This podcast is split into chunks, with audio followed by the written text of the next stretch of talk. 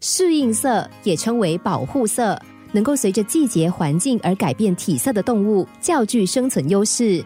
比如雨蛙在绿叶间的时候，身体呈绿色，但是一跳到枯叶时，身体就开始变成灰褐色。而当墨鱼游到白沙海底的时候，身体呈白色，但是一游到海底深色的地方，身体就会变成黑色。更妙的是，如果黑色的海底有白色的物体，墨鱼又会换上一身黑白夹杂的颜色来保护自己。而杂食性动物相较于只吃一种东西的动物，适应能力更强。比如濒临绝种的熊猫，它们就是只吃竹叶。相较于什么都吃的动物，比如乌鸦，乌鸦不论是水果、昆虫、鸟蛋、老鼠、腐肉，通通都可以成为食物。而且连贝壳类动物它也吃，所以即使很多人都讨厌乌鸦，但它们还是活得挺好的。不坚持菜色食物的动物，通常可以活得比较久；而不太执着的人，通常也可以活得较愉快。古时候有一位善于征战的将军，非常喜欢古玩。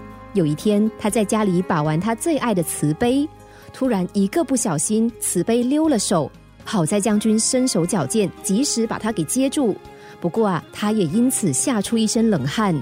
将军心想：我统领百万大军，出生入死，从来都没有害怕过。今天为什么只为一个小小的瓷杯就吓成如此呢？一刹那间，他开悟了，原来是被瓷杯操纵，使他惊讶。就是这种对事物的执着，妨碍了原本内心的清明和自在。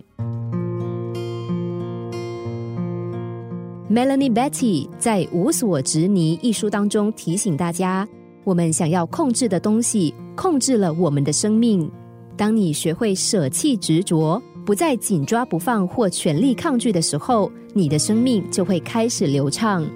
放弃每一个瞬间的执着，心扉自然敞开。太过执着，就好像握得僵紧顽固的拳头，失去了松解的自在和超脱。